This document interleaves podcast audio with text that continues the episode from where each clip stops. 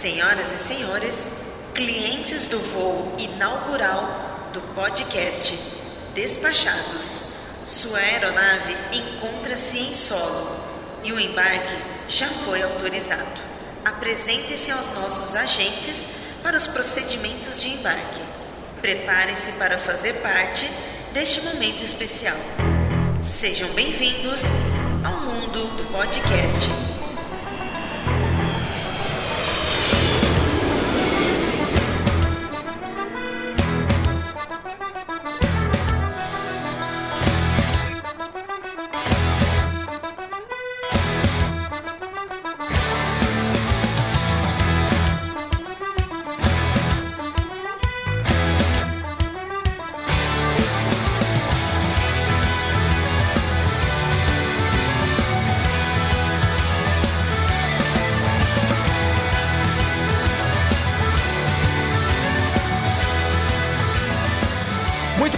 Viajante. Começa nesse exato momento a jornada do podcast Despachados rumo ao desconhecido. Muito obrigado por embarcar nessa viagem com a gente. Nós somos os Despachados e a cada duas semanas teremos um novo encontro. Esperamos que você venha fazer parte da nação despachada. Nós vamos falar sobre vários assuntos, teremos programas focados em viagens, falaremos muito sobre viagens, já temos uma ideia de alguns programas especiais sobre viagens e, eventualmente, vamos falar também sobre turismo. A gente pretende trocar ideias e experiências que poderão ser úteis para você na sua próxima viagem. Temos em nossa equipe pessoal com vasta experiência nessa temática e nossa ideia é fazer com que você tenha mais informação para que possa, assim como nós, viajar cada vez mais, cada vez melhor e tirando o máximo proveito do seu rico dinheirinho. Nós acreditamos que com informação, espírito desbravador e força de vontade é possível para praticamente qualquer um viajar para qualquer lugar do mundo. Fique com a gente que eu tenho certeza que você vai se surpreender.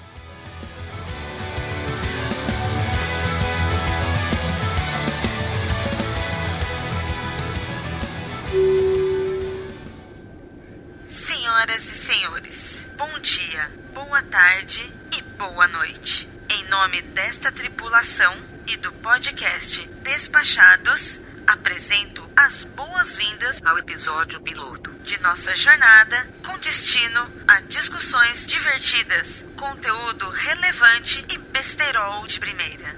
Durante a decolagem, o encosto de sua poltrona deve ser mantido na posição que melhor lhe agradar.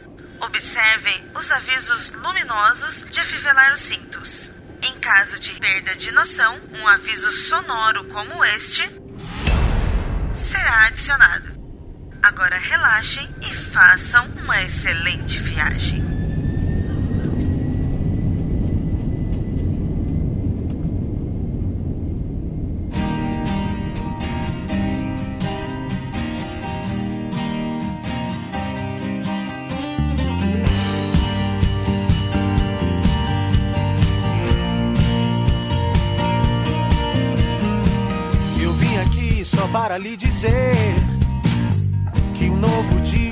Lá fora e tá querendo te ver.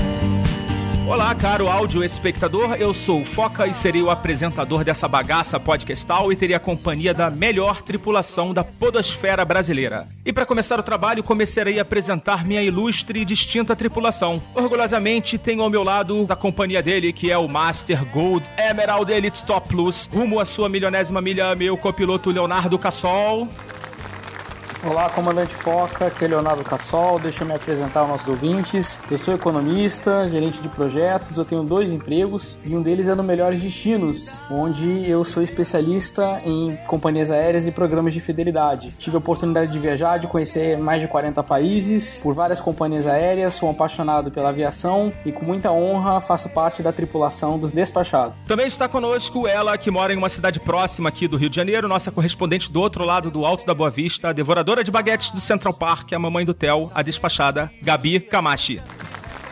Olá pessoal, aqui é a Gabi. Como o Foca falou, eu sou a mãe do Theo, exerço essa profissão 24 horas por dia e quando me sobra um tempinho eu planejo as nossas viagens em família ou em casal, sozinha. Sou louca por viagens desde sempre, tenho uma paixão inveterada pela Big Apple. Adoro viajar em família, levando filho de 4 anos, mas adoro também viajar sem filho de 4 anos e o planejamento é uma das melhores partes da viagem para mim. Vamos continuar a apresentação do pessoal diretamente da Terra da Garoa. Ele que acredita que sim, existe Existe Amor em SP, nosso agente infiltrado despachado Sami Reis. Fala galera, meu nome é Samir, eu sou um dos representantes de uma agência de viagens aqui em São Paulo. Sou um apaixonado pela capital paulista, embora muita gente não acredita que alguém pode ser apaixonado pela capital paulista. É uma relação de amor e ódio com a cidade. Viajo desde criança, né? fui escoteiro a vida inteira. Eu acho que é isso que fez com que eu trouxesse tudo que eu aprendi na infância para a minha vida profissional hoje. E é assim que eu conduzo a minha vida e a relação que eu tenho com a viagem, com os turistas, com o cliente e com todo mundo que está ao meu redor. Boa, garoto, boa. Compondo o núcleo paulistano de nossa tripulação, chamamos ele que é o coach dos executivos desse Brasil, o maior conhecedor das terras tupiniquins, Paulinho Siqueira. Olá pessoal, muito boa tarde ou boa noite ou bom dia para quem está ouvindo. Eu trabalho como engenheiro numa empresa e isso me permitiu viajar para muitos lugares desse nosso país. E compondo toda essa tribulação, eu espero trazer melhor a nossa experiência de ter voado por vários lugares e, mesmo estando trabalhando, ter aproveitado o turismo de muitas cidades tanto do Nordeste, do Sul, do Norte e do Centro-Oeste. Boa, garoto. Fechando o nosso time do Planalto Central, chamamos ela que é simplesmente editora de destinos do maior portal de viagens do Hemisfério Sul, a fotógrafa do Marajó, a doceira exploradora do Cerrado, nossa pequena grande despachada, Monique Reni. Olá, pessoal!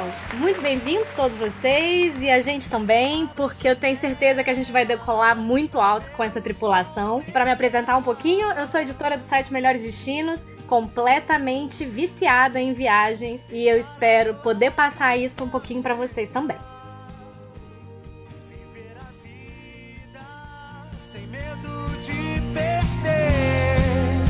Pra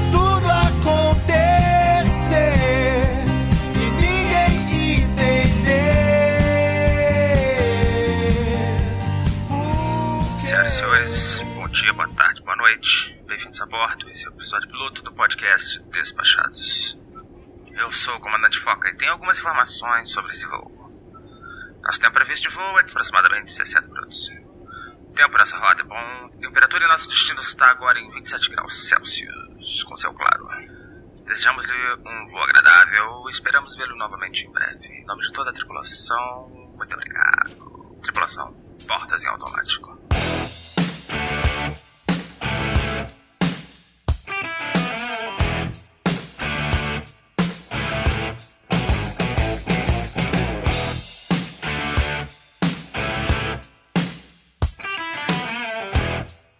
Definição dicionarística, se é que existe essa palavra, de despachado é quem é ágil, expedito, ativo, desembaraçado, arrojado, atrevido. E essa definição eu só achei no dicionário informal. Nos dicionários tradicionais, a gente não tem despachado com essa conotação. Apenas as conotações tradicionais lá de que foi despachado para algum lugar. Que também não deixa de ser, né? No nosso caso. Pra vocês, né? O que, que é ser despachado? Quem pode começar? Eu começo. Boa, Monique. Bom, pra mim, ser despachado é saber fazer dar certo. Porque, mesmo que a vida pareça disposta a dar errado, a gente precisa fazer a viagem dar certo. Porque se a vida do esperto já é difícil, a do mané é extremamente atribulado. Então, nada como ser despachado e um pouquinho esperto para você fazer a sua viagem funcionar. Definição perfeita, cara. Eu acho que dificilmente alguém vai conseguir fazer uma melhor que essa. Mas vamos tentar, né? vamos lá. Próxima. O Nick ferrou todo mundo. Ficou todo mundo mudo. É. Eu posso falar. Vai, Cassol. Ah, eu acho que ser despachado é ter bom humor, flexibilidade, é estar aberto para novas experiências, é correr um pouco atrás para planejar a sua viagem, não ficar dependendo é, de outras pessoas, conhecer novas alternativas, ver o melhor custo-benefício e, e encontrar na viagem o que eu acho que o que a viagem pode oferecer de melhor, que é uma grande experiência, é uma experiência, é uma vivência, uma boa companhia. E isso eu acho que é a essência de alguém despachado despachado. Boa também. Eu acho que ser despachado é sair um pouco do lugar comum. Sair daquele roteirinho milimetricamente planejado, deixar se perder por algumas ruas. E acho que são nessas horas que a gente encontra muitas surpresas e que a gente viver um pouco como os locais do lugar. Sair um pouco do, do que todo mundo faz e dar uma fugida e ver a cidade acontecer. Eu acho que isso faz parte. Gabi, eu não sei você, mas eu já sofri daquela síndrome de planejar demais. Sim, sim. E realmente enche o saco, cara. Aham. A minha esposa ficava falando assim: cadê o horário de ir no banheiro? Você não botou.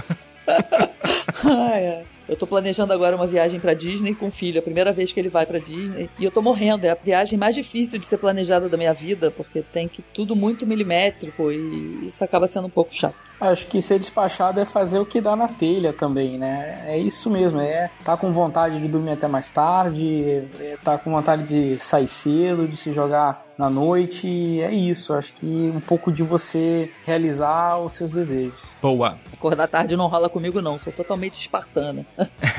É do tipo que acorda 7 horas da manhã pra abrir o parque da Disney? Por aí. É.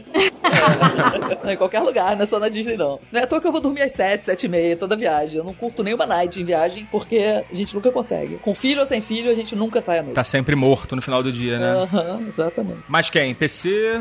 Ser despachado pra mim é aproveitar a cada momento, cada paisagem, cada pessoa, cada experiência nova que eu puder conversar, falar ou trocar. Eu acredito que isso é ser despachado pra mim. Boa, boa. Só faltou você, Samir. Cara, pra mim ser despachado é uma mistura de filme do Hakuna Matata com o Sim Senhor, sabe? Você aceita os convites, você vai experimentar novas culturas, vai experimentar uma coisa diferente pra comer, você aceita sair com as pessoas, a viajar, curtir a noite, uma praia, uma cachoeira, uma caverna, uma caminhada, não fazer nada, ficar na rede. Então, ser despachado é realmente estar aberto a conhecer lugares diferentes, a pessoas diferentes, culturas diferentes. Viver a experiência completa? Viver a experiência completa. Acho que quando você está aberto realmente para você aceitar convites das pessoas, a fazer as coisas, você, você só tem a ganhar, né? Legal, vai ser bom saber como é que foi sua viagem pra Amsterdã.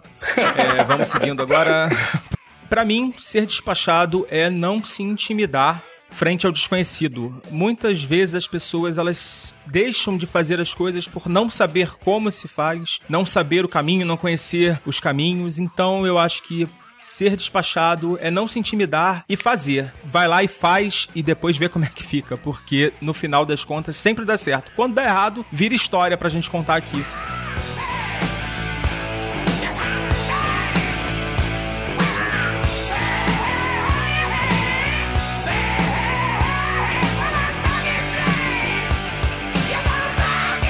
Falar um pouquinho sobre cultura de viagem. Eu acredito que o brasileiro, de uma forma geral, ele está começando a ter contato com uma cultura de viagem que não era comum no Brasil. Eu percebo que no mundo as pessoas têm muito mais costume de viajar do que no Brasil. Queria que vocês falassem um pouquinho também sobre isso. Então, Cassol, o que você tem a falar sobre esse tema assim de cultura de viagem? Eu acho que sim, eu acho que há algum tempo já. Eu acho que o, o fato do, do dólar, alguns anos atrás, ele está bem favorável para os brasileiros viajarem. O brasileiro resolveu cair no mundo, descobrir é, América do Sul, Estados Unidos, Europa, para onde você viaja, ou pelo menos até então viajava, né? Porque agora a gente está com um câmbio bem adverso. Você encontrava brasileiros em todos os lugares do mundo. E eu acho que também viajar pelo Brasil, a gente tem aqui dezenas, milhares de destinos fantásticos. Eu tive a oportunidade de conhecer 25 dos 27 estados brasileiros e me encanto cada vez que eu conheço algum lugar que eu ainda não tinha ido. Então eu discordo um pouco. Eu acho que o brasileiro sim gosta de viajar. Acho que a gente tem uma, uma restrição para muitas famílias que é financeira, mas quando é possível encaixar uma viagem para perto ou para longe, o brasileiro dá aquele jeitinho e vai. Tá certo, Gabi? É, eu acho que mudou bastante o perfil. Eu viajava com os meus pais quando eu era criança.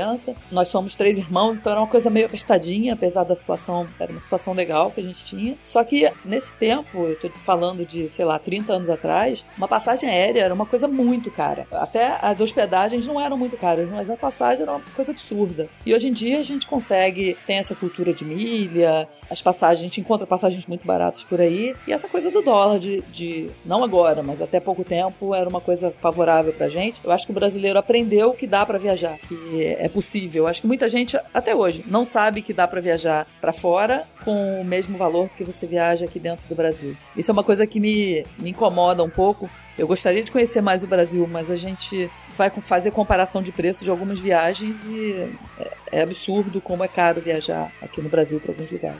Cara, sabe que é engraçado isso que a Gabi falou? Porque essa cultura de viagem do brasileiro ela tem a ver realmente com essa alteração econômica, né? Porque antigamente você tinha um custo de passagem aérea muito caro. E eu lembro que teve uma vez, acho que faz uns 4, 5 anos mais ou menos, uma companhia aérea, não vou nem falar o nome agora, mas ela começou a veicular uma propaganda muito interessante quando os preços de passagem aéreas ficaram populares ela disse: Olha, não sei quantas mil pessoas a primeira vez foi com a gente, que a primeira vez é inesquecível. Então muda muito isso. Vamos lembrar que o cartão de crédito, de uma determinada época no Brasil, ele era símbolo de status social, assim como ter um telefone celular. Viajar também me parecia que era um, uma coisa de símbolo de status social. Internet, televisão, mostrando destinos, mostrando vários lugares, pessoas postando fotos de vários lugares e mostrando como isso é tangível, é que vai mudando a cultura do brasileiro. Hoje você pega pessoas que antes tinham trabalho de base que não tinham esse costume de viajar, e por ter assistido uma novela, por ter visto uma foto compartilhada, uma reportagem específica, começa a criar o desejo e começa a buscar a informação de como é que você atinge isso daí. Então isso que é uma coisa muito legal. Eu não sei como é que a gente viajava antes sem internet. Como a gente conhecia as coisas, como a gente chegava nos lugares. E sem GPS. Isso, pois é. eu fui pra, eu cheguei aí pra Orlando Cheguei a dirigir em Orlando sem GPS e, nossa... Eu também, de mapinha na mão. Coitado, me perdia 10 vezes por minuto. A cultura da viagem, eu tenho visto muito por onde eu andei assim, encontrado gente assim que você olha e fala: caramba, uma, um tipo de pessoa que realmente muitos anos atrás você não veria dentro de um avião ou mesmo no, no aeroporto. E isso é muito bom para nós. As companhias aéreas elas descobriram algo que é já estudado hoje no marketing e tudo mais, que é a economia na base da pirâmide. Então eles detectaram que certas pessoas elas podem comprar se elas tiverem acesso. Então eles forneceram esse acesso e todos nós podemos hoje comprar. E a, inclusive nas empresas, né? É, eu viajo muito a trabalho, então a minha empresa ela procura aquele preço que é mais barato. Nós temos algumas empresas que fazem convênio conosco. Nesse caso, a gente vê como é fácil hoje você encontrar uma passagem de sei lá, 200, 300 reais e de volta, e enquanto uma passagem de ônibus, que era o meio de transporte mais comum para quem viajava internamente no Brasil, por 380. Por conta do meu trabalho, eu investigo muito a aviação. Tem o site lá, o Flight Radar 24, que é do Google. Ele monitora a quantidade de voos em tempo real. Então, se você entrar no site agora, você vai ver os Estados Unidos repleto de, de voos durante esse momento. Na Europa também. E no Brasil, um pouco menos. Né? Bem menos, né? Bem menos, né, PC? Bem menos. Quando eu comecei a acessar esse site, você via dois, três voos naquele momento durante no Brasil. Hoje você já vê muito mais, entendeu? Lógico, não se compara com os Estados Unidos e Europa. É, mas o, o que o PC está falando aí eu concordo plenamente, é questão de infraestrutura. A infraestrutura de aeroportos do Brasil é muito ruim, né, cara? A gente que conhece um pouquinho Exato. Já teve, já teve oportunidade de, de viajar para outros países, a gente sabe o quanto a nossa infraestrutura é horrível. E você tem um aqui e outro lá que, que é legal, né? E, e eu já viajei para lugar assim que eu, eu cheguei no aeroporto e falei pro taxista, tá, me leva para o aeroporto agora. Ele falou, não, é aqui. Eu falei, isso aqui não é rodoviária, mas era, era o aeroporto da cidade. Eu acho que a gente teve alguns momentos, né, quando a, a aviação era o glamour, é, os aeroportos também eram muito legais, né, era, o, o Galeão já foi muito legal, né, e aí foi decaindo, virou um lixo, né, o Galeão está prestes a virar uma rodoviária. Agora está reformando de novo, né? Isso. Mas é, eu acho que a gente vai. É de acordo com com o que está acontecendo mesmo, né? Já foi muito bom e já foi muito ruim também. É, agora está na mão da iniciativa privada, né? Então é natural que as coisas tomem outro rumo. Não só a qualidade, eu estou falando também a questão de quantidade. Só São Paulo que você tem uh, uma oferta maior de aeroportos, que ainda assim é insuficiente, né? Tanto que se fala em construir um terceiro aeroporto dentro de São Paulo, além do de Campinas, né? Que é, também atende a cidade. O Rio de Janeiro tem dois aeroportos, mas também entendo que teria demanda pelo tamanho da população. O brasileiro ainda tem muito que descobrir Ainda tem muita gente que ainda não tem oportunidade. Eu acredito muito que isso já mudou muito, mas ainda temos um caminho enorme pela frente, né? A primeira vez que eu fui para Nova York, aqui no Brasil só tinha, no Rio só tinha um terminal. E aí lá a gente chegou no terminal 8. Eu falei: "Oi, É sempre um impacto quando isso acontece, né? É, até para você ir pro aeroporto, você fica na dúvida, né? Para onde que você vai, né? Você tem que uhum. falar pro cara, porque eu, não, não é igual aqui, né? Sim. E isso há quantos anos atrás? 86.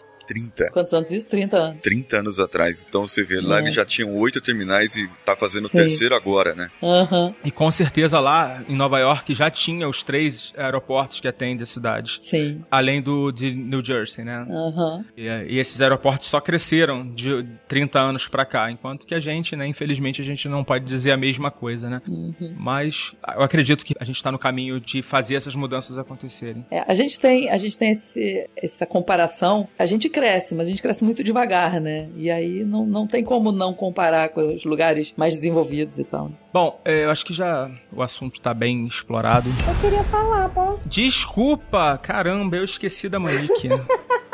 Foca tá te sacaneando, hein, Monique? Eu desligava. Barulho de escopeta aí pro, pro Foca, por favor. Monique. Tudo bem, pessoal, mas eu nunca me importo com essas coisas, eu sempre passo por cima.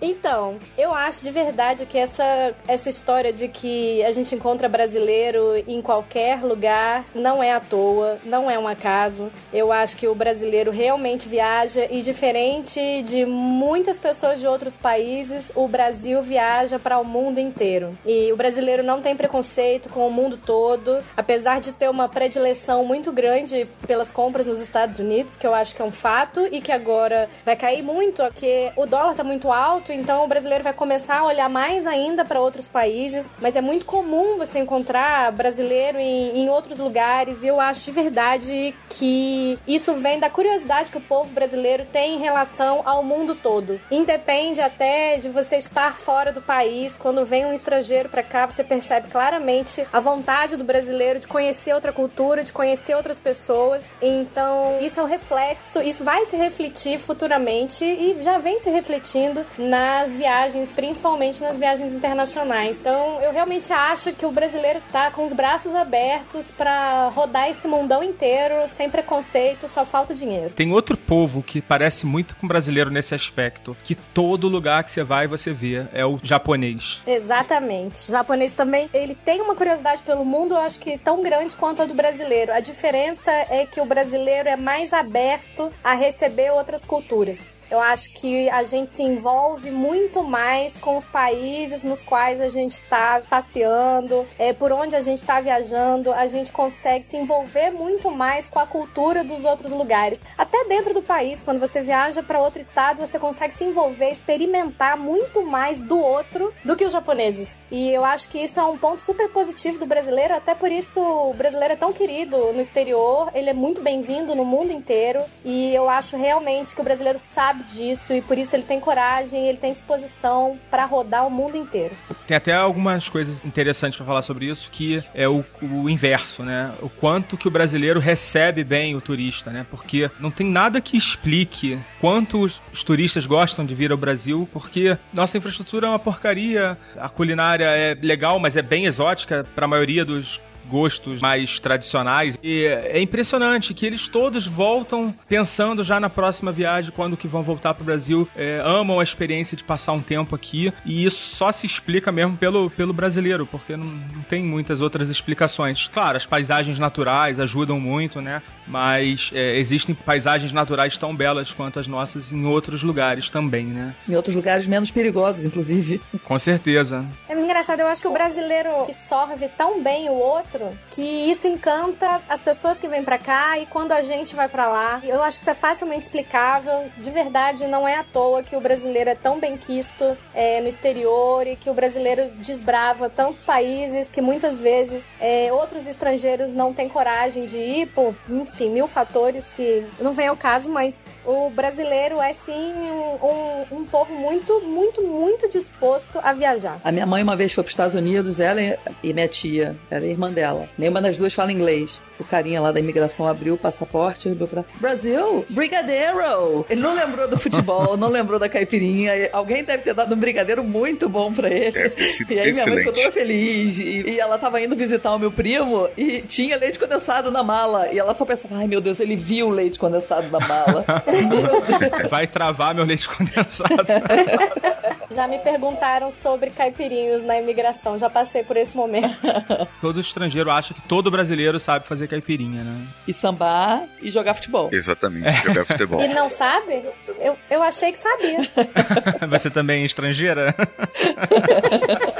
Ah, uma vez eu também quase rodei na, com um café. Levei café pra uma amiga. Aquele tijolo de café, né? Aham. Aquele pacote prensado. Eu- óbvio que aquela ia dar merda, né? Aqui nada, eu levo toda vez pro meu primo. É, mas os Nunca caras deu. abriram, o cachorro cheirou lá meia hora.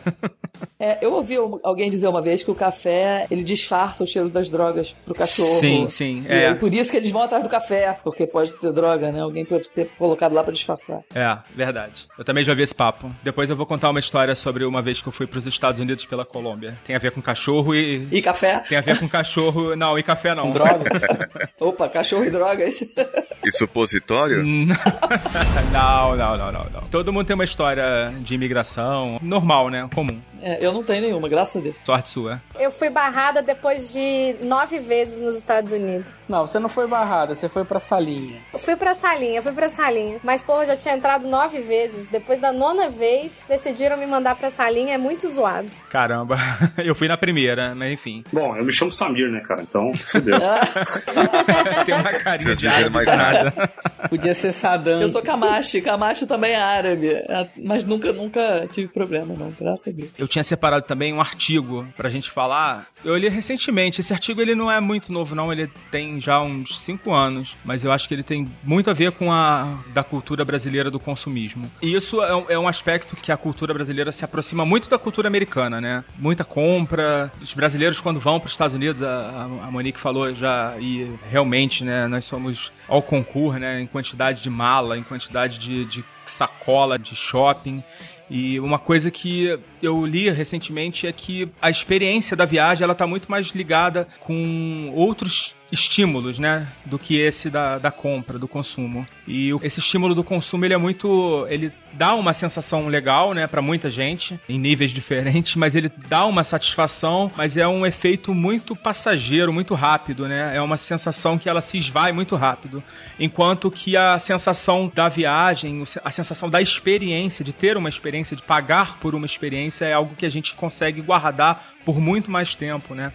O problema é que a gente acaba se tornando um pouco dependente desse estímulo, né? E o nosso programa ele vai falar muito sobre isso, né? Sobre a compulsão que algumas pessoas têm e eu acho que algumas pessoas aqui presentes se enquadram nesse perfil e eu queria que a gente falasse um pouco sobre essa questão. Ó, talvez eu tenha uma posição um pouco polêmica, mas eu acho que às vezes é natural o comportamento do brasileiro quando ele quer comprar muito. Lógico, tem exageros, você tem, né, não dá pra generalizar, mas, cara, se você quando viaja, você encontra as coisas infinitamente mais baratas do que onde você mora, é natural que você se sinta empolgado a comprar, né? Quando você vê um japonês ou você vê um estrangeiro numa churrascaria brasileira, ele também se comporta de uma maneira, digamos, pouco convencional, comendo mais do que ele deveria. Quem já viu numa churrascaria um estrangeiro, um alemão, né, um japonês, sem, sem, sem querer individualizar. E acho que tem uma outra coisa que tá na memória ainda do brasileiro, que ele não sabe a próxima vez que ele vai poder ir. É um pouco da nossa cultura, né?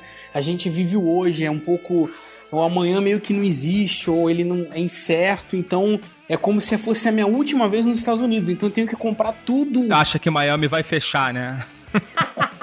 Isso, eu tenho que comprar tudo aquilo que eu puder agora, né, no limite do excesso de bagagem, às vezes acaba exagerando, acaba gastando mais do que pode, mas só de a pessoa estar viajando, tá indo buscar outra cultura. Né? Eu, eu minimizo um pouco. Eu, eu, assim, deixa o cara comprar, ele gosta, é, é bom. Eu, eu acho que a gente tinha que fazer uma crítica aos preços das coisas aqui no Brasil.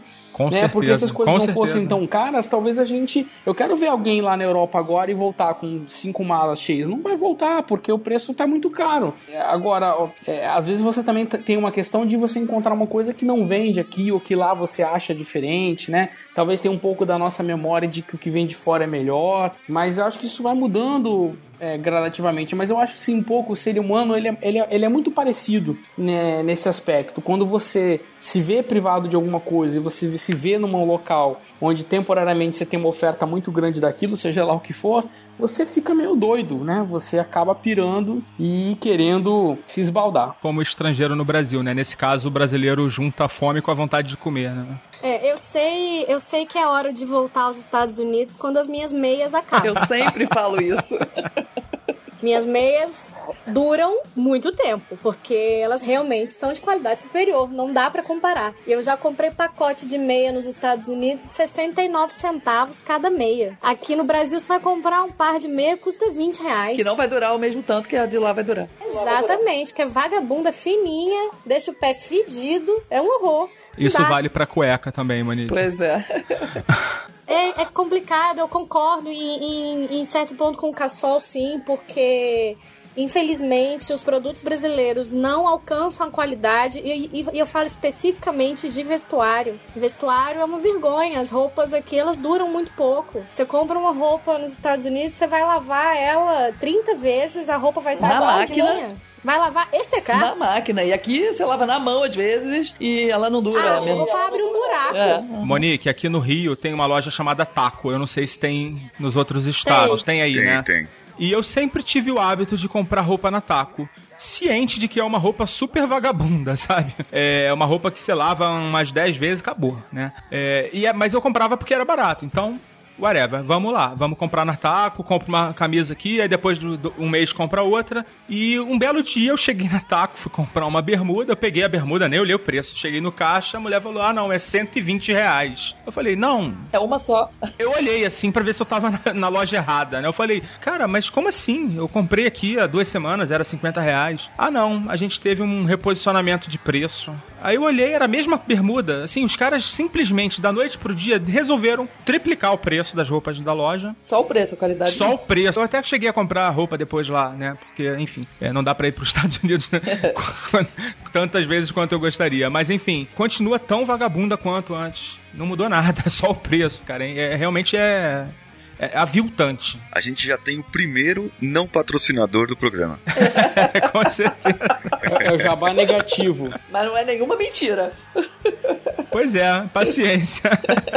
Porque o brasileiro compra, ele tem que comprar, ele é refém, ele não tem opção. Não é todo mundo que tem condição de tirar um passaporte, tirar um visto, ir para os Estados Unidos, comprar roupa para voltar para economizar. É uma economia cara pra caramba, né? De a, a, se convia, né? E o que, o que mais engraçado é que uma loja da categoria, digamos, da Taco nos Estados Unidos vende roupa de qualidade, preço bom lá nos Estados Unidos e a mesma marca vem pro Brasil com preço absurdo. Aham. Então você pagaria lá, sei lá, 20 dólares numa camisa né, boa, é, que você usaria fácil dois, três anos, e vem aqui no Brasil e custa 200 reais. Eu não sei por que, que as pessoas comemoram quando essas marcas vêm pro Brasil. Não- continua sendo mais barato ir lá comprar, porque não vai ser o mesmo preço aqui nunca. É, e dependendo da marca, vale a pena comprar uma passagem para ir lá comprar. Pois Vai é. pagar uma calça tranquilo. Eu- vocês sabem que eu tenho fama de muambeira no Melhores Destinos, apesar de não ser. Eu sou uma pessoa de, de gostos bem simples e vestuário mais simples ainda. Mas de tanto escrever post sobre regras da Receita Federal, outlets, compra nos Estados Unidos, regras de alfândega, tudo isso eu virei a muambeira. Eu entendo, não tem como fugir, gente. Não tem como fugir. Eu costumo dizer que rico é quem faz compras no Brasil. É verdade, verdade. Quem faz compra no Brasil, quem vai ao shopping no Brasil e enche uma sacola, meu amigo, é milionário. Tem que ter muita grana mesmo. milionário. Porque não dá, é impossível. Quando eu viajo, eu sofro muito com isso, porque eu não quero perder tempo comprando, mas não tem como não comprar. É, é, se a gente tá lá, a gente tem que aproveitar. Nessa, na última vez que eu fui pra Nova York, eu passei o Black Friday lá e voltei para casa sem nenhuma sacola. Isso é muito dúbio na minha cabeça, porque eu aproveitei pra caramba o dia, porque tava todo mundo comprando, os lugares estavam todos vazios, os lugares de não compra, né? Aham. Mas assim, eu não aproveitei absolutamente nada. Pra falar a verdade, eu entrei na Macy's, e entrei, subi três lances de escada, vi que não ia rolar, desci e fui embora. Voltei pra casa sem nenhuma sacolinha. Então isso na minha cabeça, assim, eu nunca sei muito bem o que, que eu quero fazer. Eu tenho que separar um meio dia que seja pra compras, porque senão eu acabo voltando pra casa sem nada e também não é vantajoso, né? Se a gente tá lá, tem que aproveitar. Eu, particularmente, não gosto de fazer compra no Brasil, nos Estados Unidos, na Europa, lugar nenhum. Eu realmente sou avesso a compras. Então, um dia que eu não entre num shopping, pra mim é um dia ganho, especialmente se eu tô viajando. Manda as caixinhas pro hotel, é uma beleza. Porra, Exatamente. tem histórias de caixinhas no hotel. Tem histórias de Compra caixinhas tudo no no hotel. Brasil e manda caixinha pro hotel. Mas olha, depois de um tempo Mas agora viajando, moda, Monique. Lugar que tem muito brasileiro agora, os hotéis cobram pra receber as caixas, né? Também, né, Então, brasileiro por exagera. caixa. E aí você compra lá quatro, cinco É, coisas. mas depende, depende do hotel. Você pode pesquisar, alguns não cobram. Aí é- o ideal é você consultar antes. Eu uma vez uma história engraçada porque o meu irmão perguntou: posso comprar umas coisas? Eu falei, ah, não vou trazer nada. Ele, ah, posso comprar bastante? Eu falei, não, pode, né? Vê- respeitando o limite aí pra não, não me pararem. Aí quando eu cheguei no hotel, simplesmente eu acho que tinha umas 35 caixas da Amazon e que não cabia num carrinho daqueles de hotel. Eu- simplesmente ocupou um quarto do meu quarto de hotel com caixas. Lógico que o que tava dentro da caixa era bem menor, eles embalam as coisas em umas caixas imensas, mas é, eu simplesmente tive que comprar duas malas para poder trazer as encomendas que meu queridíssimo irmão deixou entregues no hotel. E ainda bem que o hotel não cobrava nada, porque se ele fosse cobrar por caixa, eu acho que eu ia ter que É, porque eles costumam cobrar uns 10 dólares por caixa. No, em Orlando e Las Vegas, pelo menos, é assim. É, mas tem que ir nos hotéis que não cobram. É, eu sei que tem alguns que não cobram, mas virou moda, né? E Eles é um filão, viram uma- né? Porque uma oportunidade, Todo mundo compra, né? sim. Uma, uma amiga do meu irmão comprou, parece que um laço de cabelo que custou R$3,50 e teve que pagar 10 dólares na caixa. Tipo. Eu acho que os que não cobram é porque ainda não conhecem os brasileiros. É, pois é. Exato, exato. Ainda não foi o irmão do Cassol lá. Essa história de viajar muito para os Estados Unidos, depois de um tempo você acaba percebendo que ainda existem lugares mais baratos.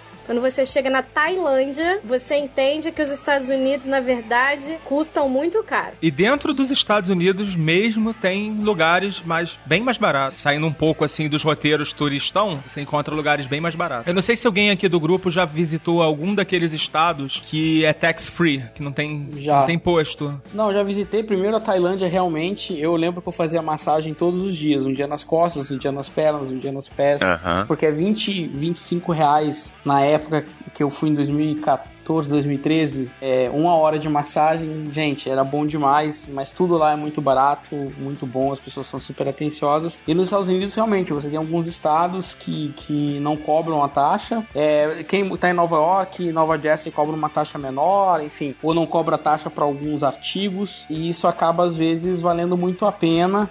Né? Obviamente não são os estados mais turísticos, então esquece Califórnia, Com certeza. aí. é, estado de Nova York, Flórida, que lá você vai pagar imposto nenhum. Normalmente são até os mais caros, né? É, Principalmente, o- acho que a no- Califórnia é o mais caro, não é? Mas até Nova York, roupa até 110 dólares não, não tem imposto. É em Nova York? Mas já eletrônico é 9,5%. É bem caro. Comprar o iPhone em Nova York sai 10% mais caro. E 10% de um iPhone você compra um Android. Mais o IOF, né, gente? Agora. Tem ódio do IOF. Vai ter oportunidade de falar de IOF, de cartão de crédito, de travel money, dos meios de pagamento. Acho que é um assunto bem complexo, a gente não vai conseguir tratar rapidinho, então é uma das pautas que a gente está guardando aí para um dos nossos próximos programas. Cassol, tô com uma dúvida aqui, cara. Essa massagem que você fez na Tailândia é com happy ending já esse valor? Não, familiar. Ah, tá. Eu não. sempre ouvi falar que massagem tailandesa só tem não, uma. isso é uma mentira. A massagem tailandesa ela foi ocidentalizada e profanada para é, esse tipo de prática. Na, sem nenhum preconceito, a massagem tailandesa, tipo shiatsu, muito bem executada e é um, um, patrimônio nacional da Tailândia, né? Você tem em cada esquina o que você vê de, nos Estados Unidos de Starbucks em cada esquina. Na Tailândia você vê um, né, um, eu ia falar casa de massagem, mas tem... já, já ia me sacanear de novo. Né? Não adianta, gente. Eu falo de massagem brasileiro pensa sacanagem, né? É um patrimônio do brasileiro também. É. Mas uma vez eu também estava em Las Vegas, eu fui, fui fazer uma massagem tailandesa, que é, o produto que foi entregue foi um pouco diferente da Tailândia. Assunto para o primeiro proibidão dos despachados. Eu só queria falar uma coisa, complementando o que o Cassol falou no começo, que é a respeito do estrangeiro vir para cá, né? E abusar também. Tanto quanto o brasileiro quando vai para fora e abusa nas compras, porque os preços lá são mais baratos e tudo mais que a gente já falou. É, eu fui numa churrascaria ali em frente ao Mineirão. Falou o dono da churrascaria me falou que no dia do 7 a 1 foi o dia que eles mais lucraram naquela churrascaria, porque os alemães saíram de lá doidos, ensandecidos, comemoraram pra caramba, beberam Itaipava e nem ligaram, eles só comemoraram 7 a 1 E aí ele sacaneou, né? Falou, já que o alemão veio aqui, eu vou vender Itaipava como se fosse premium. E aí, aí já temos um outro não patrocinador. Menos outro, menos um patrocinador. Tudo bem. Itaipágua? Ah, tá bom. É. Acho que até o final do programa a gente consegue eliminar todos eles. Isso. A gente tem... consegue fechar a barraca, né? Mas enfim, é exatamente isso. O brasileiro ele vai para fora, ele abusa lá porque ele tem uma oferta. Só que o que acontece acho que foi a Gabi que falou, você acaba perdendo a experiência da viagem, se focando em compras, compras, compras, uma coisa é você ir para comprar, que vai ser top de algum episódio, e outra coisa é você ir para aproveitar o local, aproveitar aquilo lá.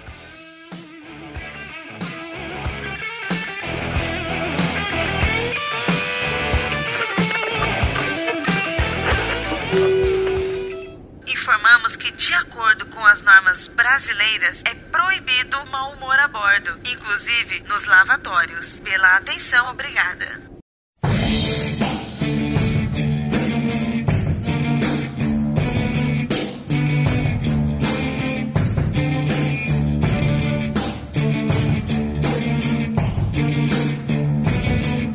Dos nossos principais objetivos é desmistificar essa coisa de que viajar é para poucos, que é muito caro, que precisa de muita grana para se fazer uma viagem. Pesquisando um pouco sobre esses tópicos, eu me deparei com um artigo excelente do não menos excelente blog Vou na Janela. O título desse artigo é Não viajo porque sou rico, viajo porque me programo. Autor do artigo é o blogueiro Fabrício Moura, que será o convidado do nosso programa número 1. Um. Hoje é o nosso piloto. Fabrício aceitou o nosso convite e conversará conosco nesse episódio 1. E eu queria falar um pouco agora sobre mitos, né? Não sei se vocês têm alguma coisa assim que vocês já ouviram e que consideram um mito ou algum absurdo que vocês ouvem. Acho que o Samir, inclusive, por trabalhar com isso, talvez ele tenha mais contato com o cliente e possa ter alguma experiência para contar. Cara, sabe que mito exa exatamente não tem muita coisa, né? Tem muito mais um, alguns absurdos. Tá, moro em São Paulo e morei no Rio de Janeiro também. E é engraçado que eu conheci dois tipos de figuras muito similares nos dois lugares. Eu conheci o tipo de carioca que é um carioca bronco, assim, né? Que fala, pô, não tem nenhum motivo para viajar a São Paulo, né? Ou escolhe alguma cidade para qual ele realmente cria um determinado preconceito, não visita, não vai visitar e não. Isso é uma babaquice, cara. É, não, isso é uma, é uma coisa engraçada. E, e, do outro lado também, né, morando em São Paulo, já conheci algumas pessoas, não, cara, não vou ao Rio de Janeiro, não tem nenhum motivo para ir pro Rio de Janeiro. E é engraçado que eu que viajo, né, e já morei nas duas cidades, tô sempre nas duas cidades, falo, pô, como, como assim, né? A pessoa pode não ter o interesse de visitar uma praia diferente, de visitar um restaurante diferente, de ir ao teatro e ao mesmo tempo conhecer um lugar para se tomar café olhando o mar é, é uma coisa que eu acho absurda, né? Mas é claro que pode ser cultural. É... Eu acho que rolou um patrocínio para uma disputinha bem babaca, né? De Rio São Paulo. Ah, gente, mas todo lugar tem, né? Portugal tem, tem Porto Lisboa. É, nos Estados Unidos tem Nova York, Nova Jersey. Eu acho que isso é, é bem, bem comum. Então, eu acho que é, esse é o único absurdo que eu vejo, né? Quando alguém é, não viaja, não se se dispõe a conhecer um lugar diferente, sabe? Mas, no geral, mitos em si, eu, eu acredito talvez tivesse muita coisa quando você não tivesse acesso a tanta informação. É, hoje em dia você consegue checar ou contra-checar uma informação muito facilmente, né? Com o seu dispositivo móvel, com, seu, é, um amigo e tudo mais. Então, acho que os mitos no turismo, no geral, pode até ter em relação a algum lugar, algum destino, alguma, algum folclore, mas é muito pouco particularmente não gosto muito de viajar a trabalho.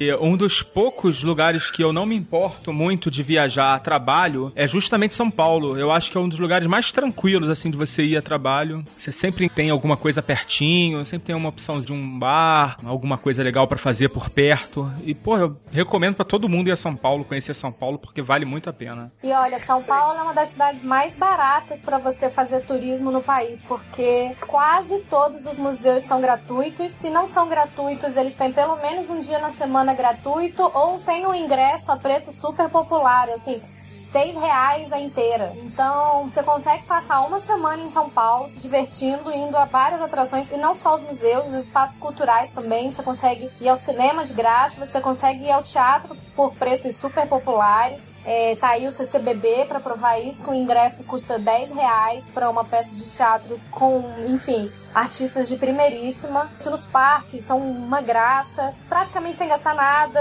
Então, São Paulo, você consegue comendo pastel com caldo de cana, você quer melhor que isso. Então, você consegue fazer turismo em São Paulo muito barato. Isso de ser barato e ainda tem os transportes que são te dão bastante acesso a muitos lugares, né? Totalmente diferente aqui do Rio. Lá você consegue ir a muitos lugares de metrô, você consegue ir de ônibus. Eu acho que isso ainda facilita, né, para quem tá com recurso mais limitado e tal. Facilita muito. Aquela linha amarela do metrô metrô de São Paulo é um paraíso. Acho que o espírito que o turista tem que ter é aproveitar o que a cidade tem de melhor e tentar minimizar o impacto dos problemas. Acho que a maioria das cidades tem problemas, né? principalmente aqui no Brasil, algumas têm sérios problemas de mobilidade, segurança, enfim, alguns aspectos, mas é, eu já morei em 10 cidades diferentes e sempre que eu estou numa cidade nova trabalhando, eu viajo muito a trabalho, foca muito. É, tem semana que eu faço quatro ou cinco viagens e é quando você está numa cidade é tentar aproveitar aquilo que ela tem de bom, criar uma rotina que te favoreça, que priorize seus gostos, né, onde você conheça pessoas que você acha interessante e é que, eu só vou para buraco, cara. Só vou pra lugar. Não, eu te entendo. Eu já fui para alguns. Tem uns lugares que realmente é difícil você tirar o que ele tem de bom. Mas. Se eu viajasse a trabalho pro Caribe, seria ótimo. Seria uma maravilha. Eu acho ótimo. ah, é, tá aí a pessoa que fala por, por experiência, né? Que viaja a trabalho pro Caribe. Tira onda, Monique. Pode tirar. Desculpa. Você sabe que a Monique tem que. tem todo, toda semana se benzer com pé de arruda e tal, alguma coisa, porque a inveja em cima dela é braba. Toda semana o Léo recebe uns 50 e-mails de pessoas se oferecendo para fazer guias para melhores destinos, enfim. De é, graça. Eu, de graça. eu também sempre, sempre incluo o Monique nas minhas orações para poder tirar o quebranto que as pessoas possam ter colocado em cima dela. E aliás, uma das perguntas que você tem que responder para trabalhar no Melhores Destinos é se você quer o lugar da Monique. Se você responder sim, você não será contratado. Tá, ainda bem que eu respondi a resposta certa, é porque eu não quero.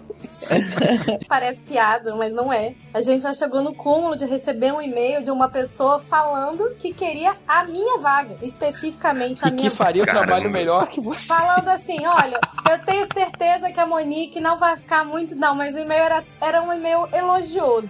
Ele falava assim: tenho certeza que a Monique não vai ficar muito tempo aí, porque ela vai sair para fazer um programa de televisão. Aí é um elogio, viu? Ela acha que você tem outras, outras, outras dotes.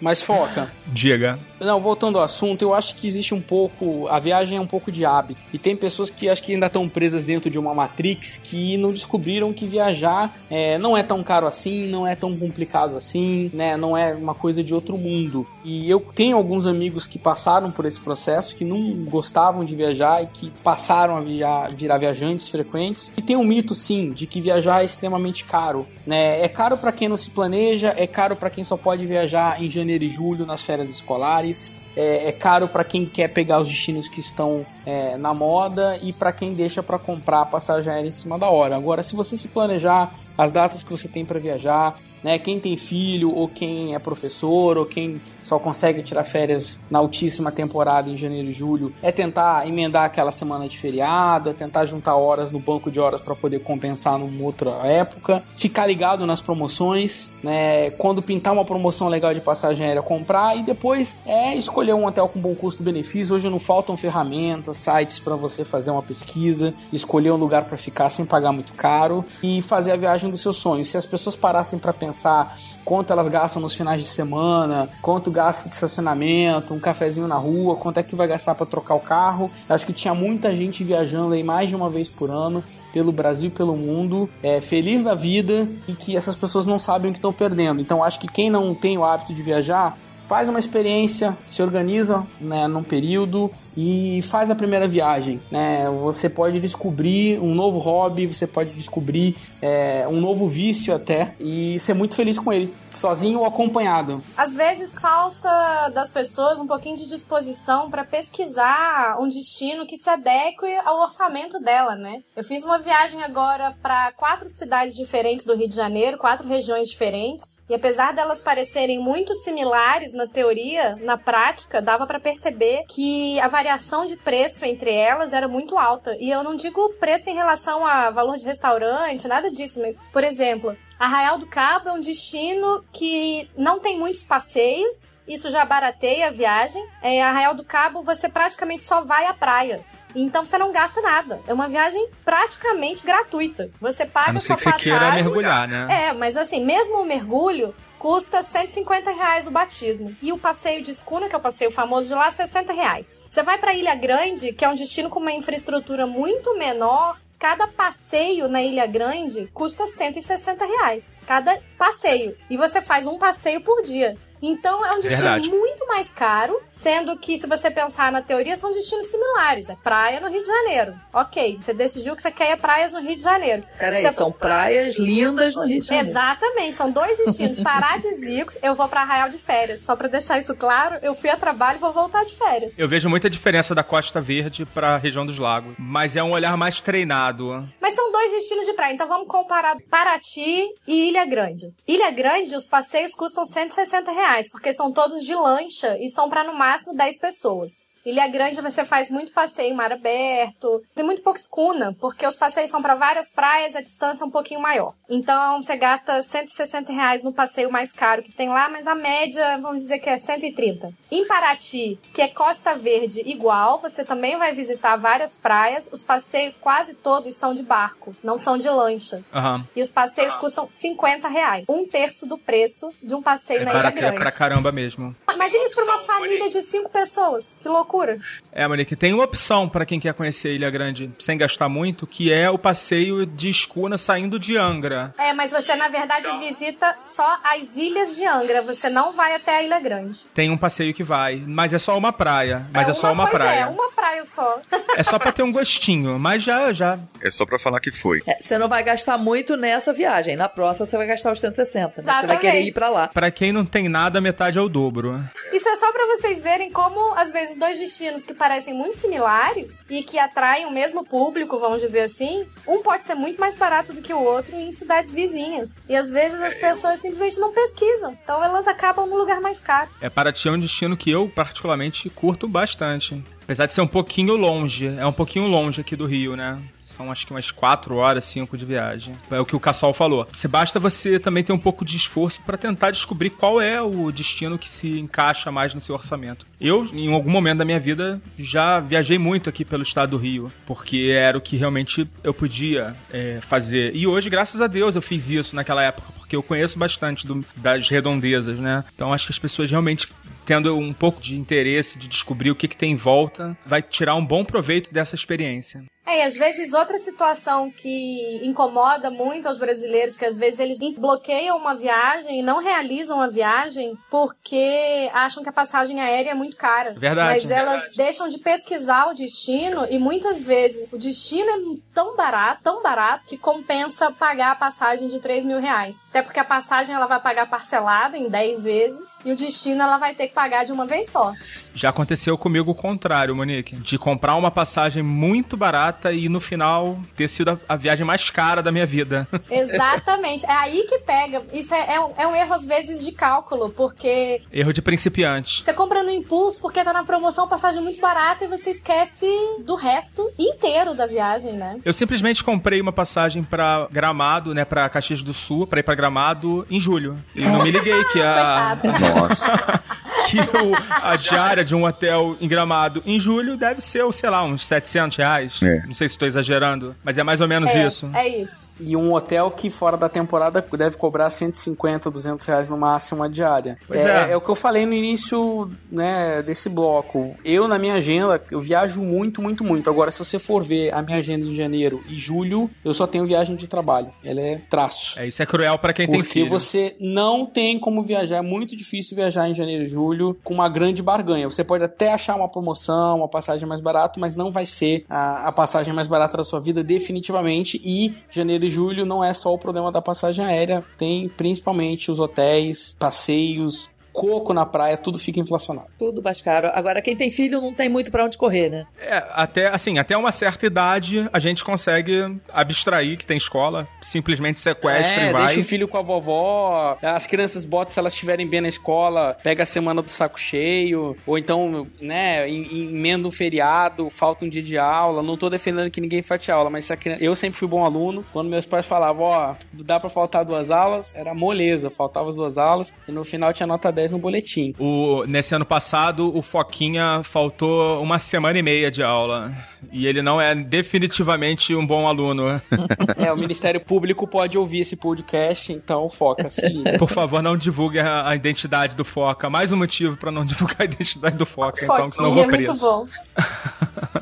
É, enquanto as crianças são pequenas, dá pra gente programar isso, né? A gente aqui vai fazer uma viagem em abril. Mas também quando as crianças estão de férias, sacanagem deixar elas em casa o tempo inteiro, né? A gente acaba certeza, fazendo uma coisinha ou outra, nem que seja uma viagenzinha curta, paga o olho da cara por conta dessa viagem, porque é em janeiro, mas tem que levar eles pra algum lugar, né? Porque... É bom ter parente também nessa hora, né? Assim, Exatamente. Uma casa de praia, uma casa É. na serra. Ou ter grana. Eu tinha uma chefe que falava que o melhor do que ter dinheiro é ter contatos.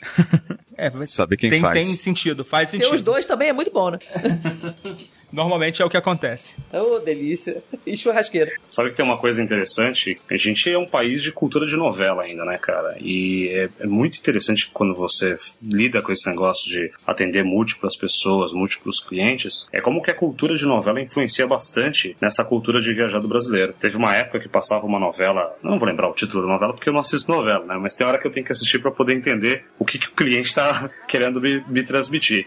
E ele falou assim, cara, eu quero ir pra Turquia, né? E, e virou uma febre. A gente fez uma parceria diretamente. Foi uma coisa tão absurda que um. A gente mandou tanta gente pra lá que um cara de lá né, veio pra cá pra fazer uma reunião com a gente por causa da febre que foi mandar turistas brasileiros pra Turquia. Então, essa cultura de novela também influencia bastante na escolha do destino ou de um cliente aqui quando a gente fala do Brasil, né? Do brasileiro. Eu acho que pode ser interessante também, né? Porque são destinos inusitados que a pessoa não ia pensar em visitar se não fosse novela. É Caminho das Índias, só pra registrar o Salve Jorge, que é o da Turquia. Aham, Tem. teve lá aquele. O clone que era no Egito. São E- todas da Glória Pérez, não são? Sim, exatamente. Eu ia quase que eu falo Carla Pérez. Tava ali, hein? Não, cara, Tava, Pérez é mas Quase lá na quase goela. Segurou o Tchan. E é engraçado que essa transmissão de desejo feita por, um- por um cenário de novela é, faz com que a pessoa venha aqui, por exemplo, falar com a gente ou me manda um e-mail e fala assim: olha, é, eu quero estar de manhã ah, em Istambul e depois à tarde quero ver se a gente vai passear de balão, né? E, e o que a novela acho que transmitia um pouco disso, né? Porque uma cena passava um balão e de repente passava de novo Istambul, é que tem uma certa distância entre um lugar e outro, aí, né? tipo uns 900 quilômetros. Isso a novela faz com maestria, porque, por exemplo, teve a novela O Clone, que era Marrocos, né?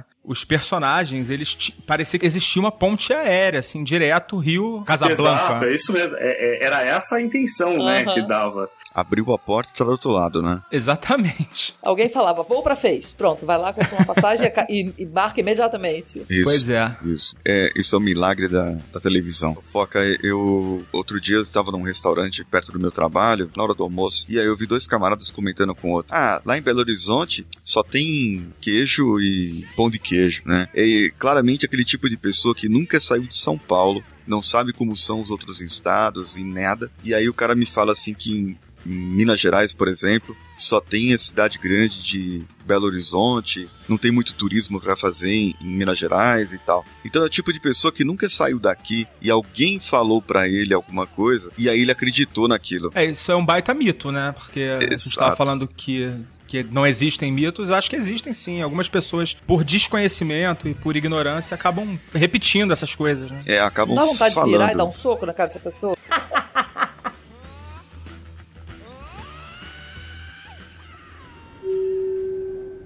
em alguns instantes, chegaremos ao nosso destino. Tenham cuidado quando forem acessar o seu bom senso. Ele pode ter se deslocado durante o voo. Sabemos que a escolha do conteúdo é uma decisão somente do ouvinte. Por viajar com o podcast Despachados, obrigada.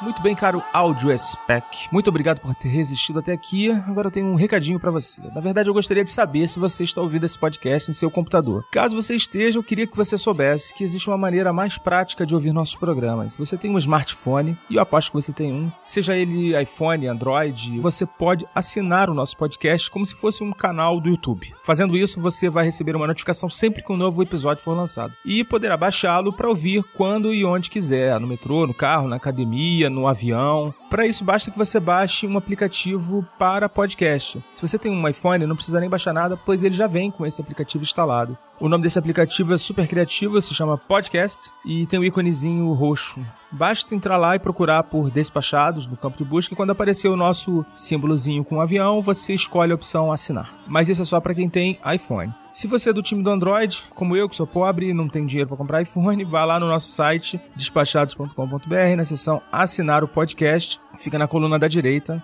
e procura aquele símbolo do Android, que é um robô, aquele robozinho, e você terá algumas opções para fazer assinatura. O ideal nesse caso é que você acesse o site direto pelo seu smartphone. Se você está achando essa conversa toda muito esquisita, não se preocupe, porque você também pode receber os nossos episódios por e-mail. Basta escolher uma das opções que tem lá no site, assinar ou assinar por e-mail, preencher seu nome, seu e-mail e é só isso, beleza? Agora não importa se você está ouvindo esse podcast no tablet, na Smart TV, no walkie do seu filho, algo muito importante é que queremos fazer esse programa com a sua participação. Queremos que você fale conosco. Monique, quem quiser mandar uma mensagem para os despachados, como faz? Você pode escrever para o nosso e-mail contato arroba despachados.com.br.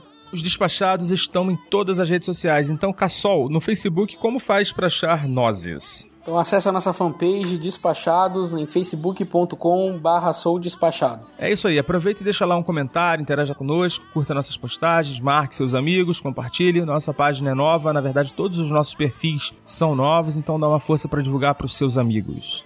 Gabi, quem quiser ver nossas fotinhas? Nosso Instagram é arroba despachados. O nosso site a gente já falou, mas PC... Badlo, badlo, bladlo. Uh, PC, você tá bem? O que, que você falou? Badlo, badlo, bladlo. Uh, sério, PC, eu tô preocupado contigo. www.despachados.com.br uh, Acho que tá tudo bem com você, né, PC? Beleza, né? Tá tudo certinho aí, né? E falando em blá blá blá em despachados.com.br. Queria dizer que lá você vai poder comentar diretamente nas nossas postagens. Não precisa fazer cadastro, é só se logar com a sua conta do Facebook. E vamos tentar responder todas as interações que a gente receber. Fique por perto que em breve teremos muitas novidades. Onde é que o senhor pensa que vai, rapaz? Volta aqui, não estamos esquecendo de nada, não? Isso mesmo, os agradecimentos. Esse programa não teria sido possível sem algumas contribuições importantíssimas e eu vou aproveitar esse momento para mencionar algumas delas. Uh, número um, sendo que não é ordem de importância, agradecer muito ao Léo Lopes, que eu pessoalmente não conheço, nunca falei com ele, mas é um dos caras que mais incentiva o desenvolvimento da mídia podcast no Brasil e com certeza me ajudou a pampa.